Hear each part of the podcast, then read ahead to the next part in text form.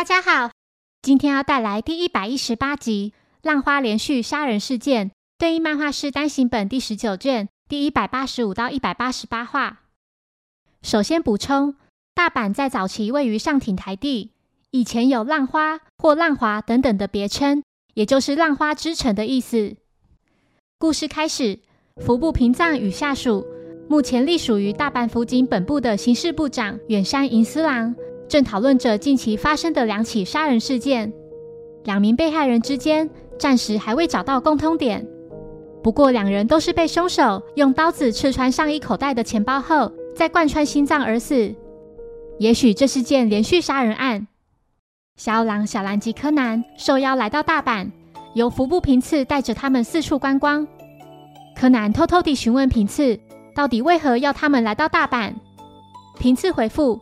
这次只是想带你们游大阪而已。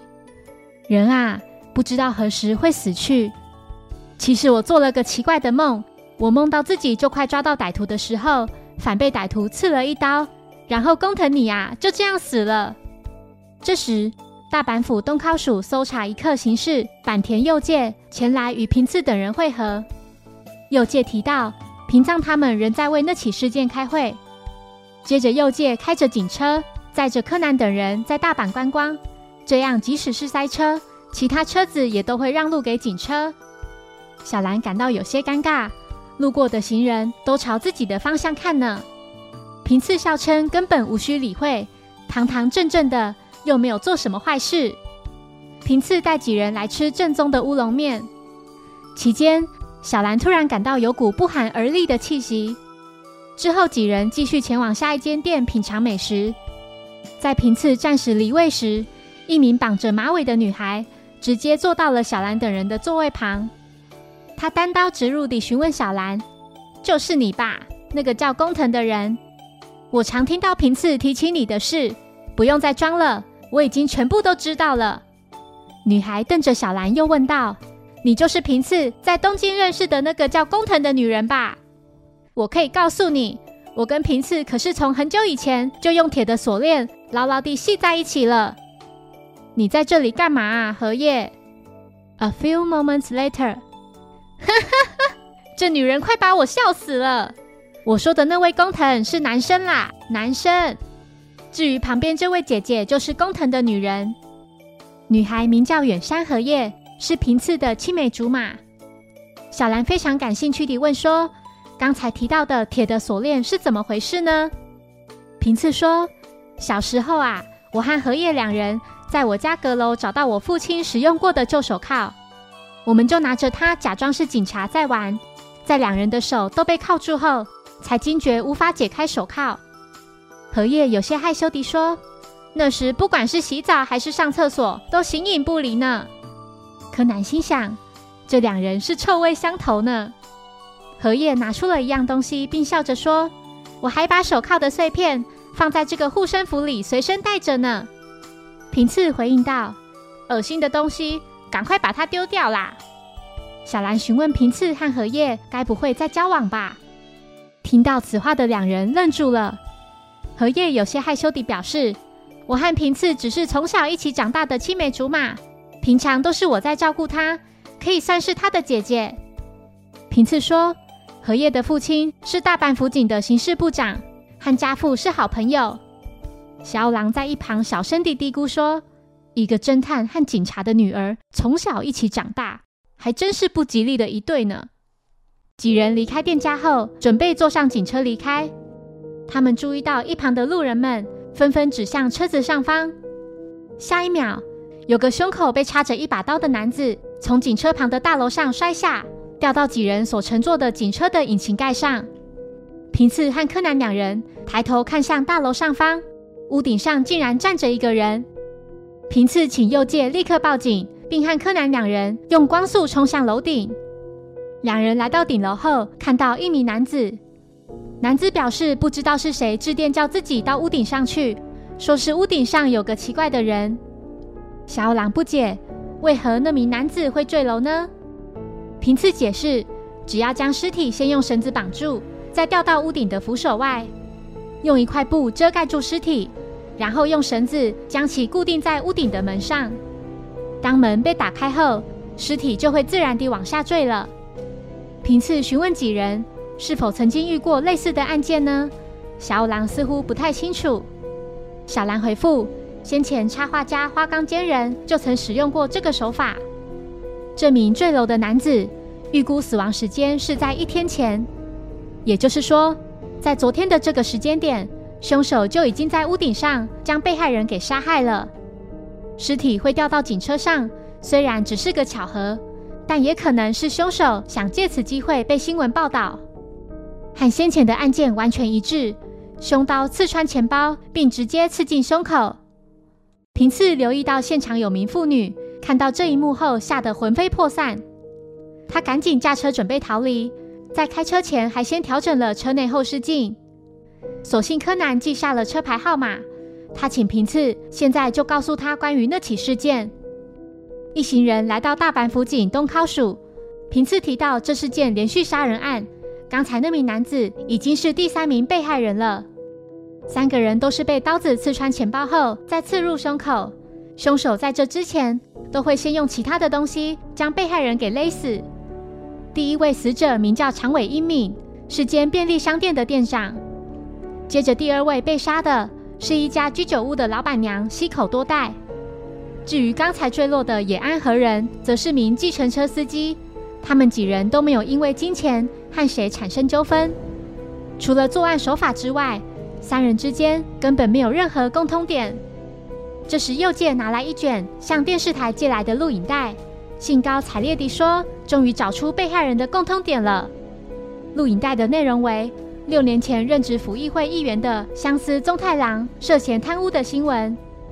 后来，他的秘书一间扛起责任，主动请辞。秘书名叫长尾一敏，长尾就是第一位被害人。从影像中可以发现，那名议员的司机就是第三位被杀害的野安和人。野安在开车前先调整了车内后视镜，他直到四年前都是议员的司机。据说这名议员是出了名的讨厌警方，要想和他见面，可说是难如登天。平次决定去见见那名议员，他请荷叶先带其他人回自己家。荷叶询问平次是否有将那个护身符带在身上，平次请他不用担心，他有带着。小兰好奇地询问：“那个护身符是什么呢？”荷叶回复：“就是那个自己送给平次的护身符，那个护身符一直都守护着平次的生命安全。过去就曾经因为忘记带在身上。”在剑道比赛中受了很严重的伤，那是世上仅有的两个很重要、很重要的护身符。除了荷叶的有手铐的碎片之外，平次的也有碎片。几人并未见到柯南的踪影，他们并不知道柯南已经悄悄地跟着平次一起去了。右介这次驾着一辆普通的车载着两人，他在开车前先用左手调整了一下车内后视镜。右界已经调查到刚才出现在案发现场的可疑妇女的相关资料。妇女名叫冈崎成江，今年三十九岁，去年离婚后就独自住在这附近的一栋西都公寓。三人决定现在就前往她的住所。此时的陈江全身颤抖地待在家里，一旁的电视新闻正报道着刚才那名坠楼的男子。陈江在接到右界打去的电话后。激动地请求警方赶紧保护他，并说再这样下去自己也会被杀，还提到自己愿意说出过去发生的事。右介在电话中请他千万不要出门。平次注意到车子刚驶过陈江所居住的公寓，由于交通拥塞，平次和柯南决定直接下车跑往公寓。两人来到公寓后，发现大门并没有上锁，陈江也没有在家里。平次致电给右介，请他快点前来公寓。这时，从楼下的公共厕所里传来一名男子的惨叫声。平次和柯南来到厕所后，看到陈江竟然死在厕所里，和前几次相同，死者被刀子刺穿了钱包，再插进胸口，死因是被勒死的。右介抵达现场后，平次表示，发现尸体的是清洁公厕的大叔。明明已经叮嘱他不要外出，没想到会在这里被杀害。一名警员通知死者家里的电话有奇怪的留言，留言被刻意改为机器的声音。第一通留言，对方要死者立刻前往新斋桥与曾经的同伙碰面。平次想起新斋桥，就是刚才那具尸体从屋顶上坠下的地方。第二通留言，直截了当地告诉死者：“看见了吗？下一个就轮到你了。”平次判断，死者在听到第二通留言后。肯定是独自待在房间里，浑身颤抖。柯南注意到留言的时间点与内容非常可疑，两通留言只相隔两分钟。第一通留言是要死者前往新斋桥，第二通又问他是否有看见，就好像随时都被对方监视着似的。这四起怪异的连续杀人案，总觉得有被嫌犯玩弄的感觉，有种不祥的预感。平次想起他所做的那场梦。那个工藤新一被刺伤胸口，鲜血直流的可怕噩梦。平次和柯南再次坐上右介的车，右介询问平次：“接下来该去哪里呢？”平次看着后照镜，若有所思，不解为何最初的两起事件，死者的尸体在被发现后，名字会立刻被新闻爆出呢？又借回复：“因为被刀子刺穿的钱包里，正好都放了被害人的驾照。”平次和柯南异口同声地说：“就是那个啊！”三人随即来到门侦驾驶试验场。据了解，四名被害人都未曾违反交通法规，四人领取驾照的年份及地点都各不相同。经过调查，陈江与西口曾在二十年前一同参加集训。另外，还有第一位被杀的长尾英敏，第三位死者野安和人。以及府议会议员相思宗太郎等，总共三个人。不仅如此，目前正在逃亡的强盗杀人犯沼渊己一郎也参加了集训。三人查看了当年那几个人的毕业合影。三人接着来到府立中之岛图书馆，想深入探究二十年前到底发生了什么事。据查，那六个人在结业当天，有一名教官因为酒后驾车而丧命。教官名叫道叶彻志，是训练场里出了名的魔鬼教官。三人离开图书馆后，在门口遇到了小兰等人以及大阪府警本部的大龙警部。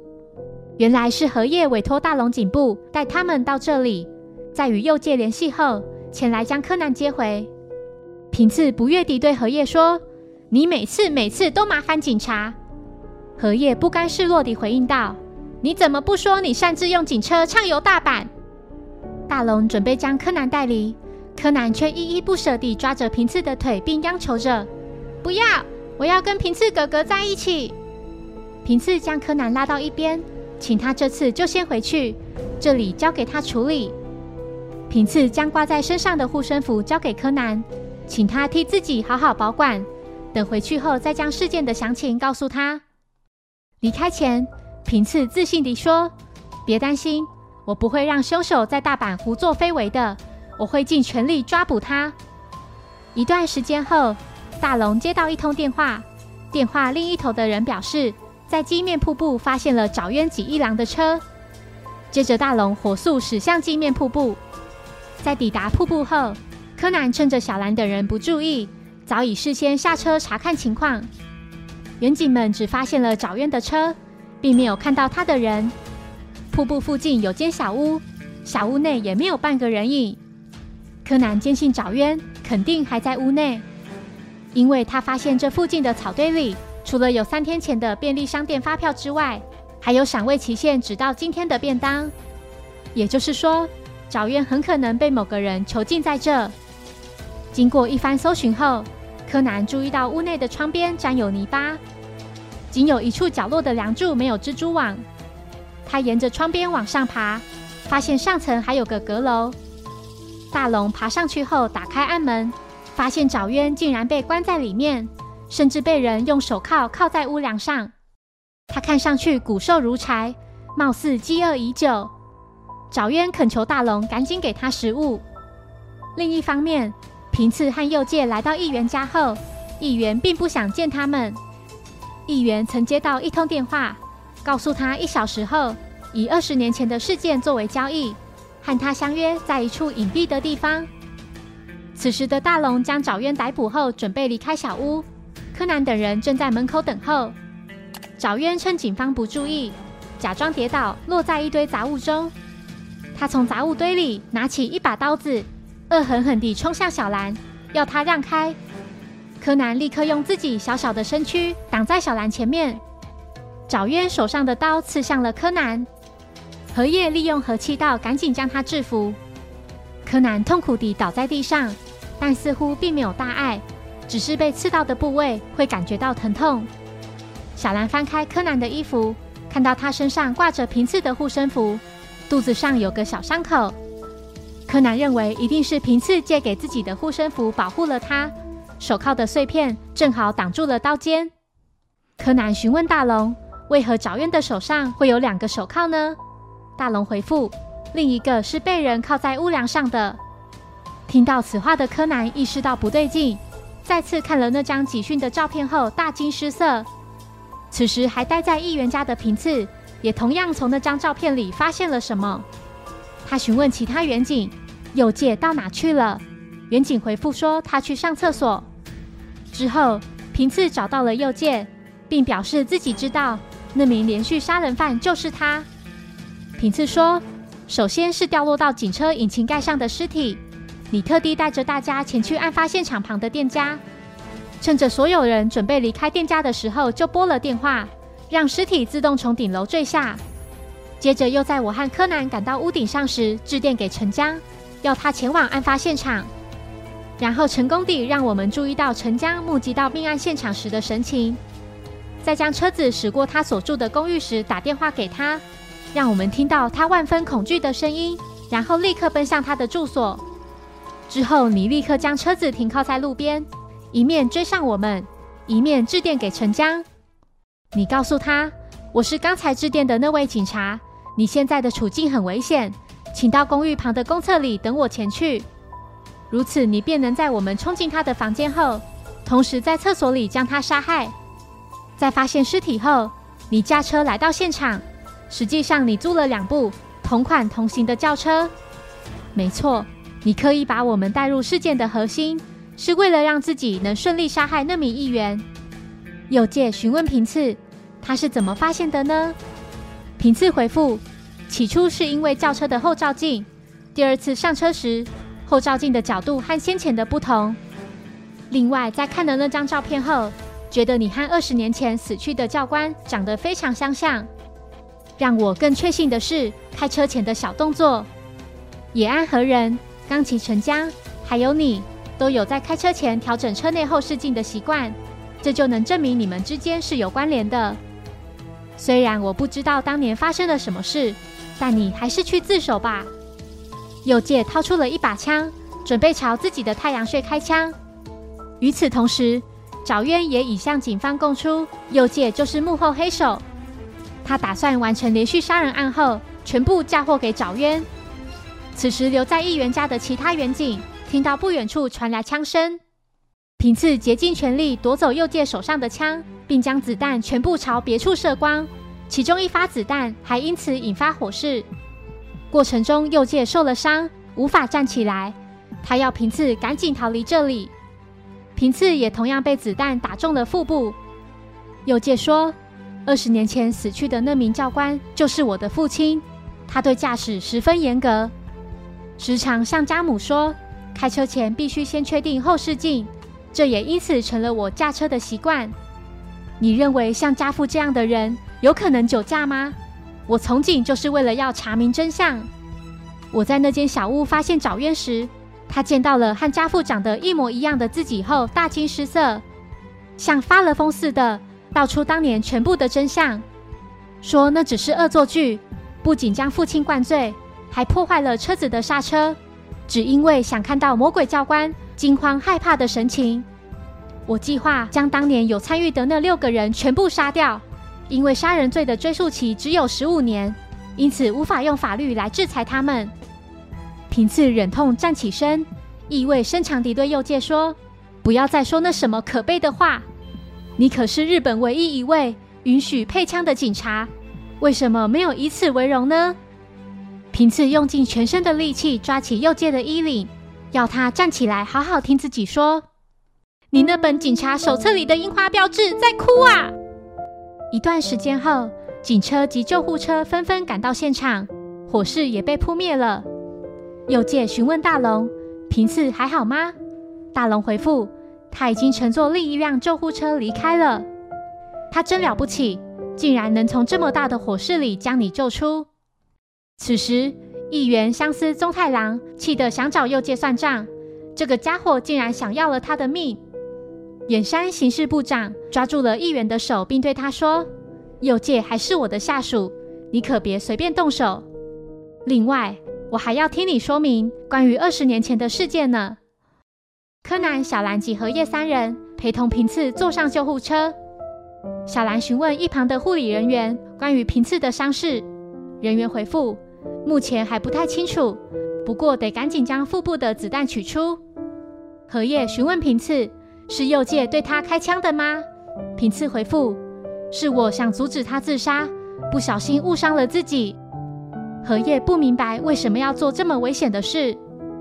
平次回应道：“我记得有个傻瓜曾说过，如果用推理将犯人逼上绝境，让他就这样死去的话，就毫无意义了。”听到此话的柯南知道，平次记住了自己曾经说过的话，并在这次的连续杀人案中。冒着生命危险付诸了实际行动。柯南看着伤重的平次，默默地在心里喊了他的名字。平次越来越虚弱，他小声地说：“不，不行，我真的好困，先让我睡一会。”荷叶流下眼泪，不允许他睡着，不停地阻止他。不论荷叶怎么呼唤，平次已经没有任何回应。柯南和小兰面色凝重。不敢相信平次竟然就这样，荷叶泪流满面，抱着平次泣不成声。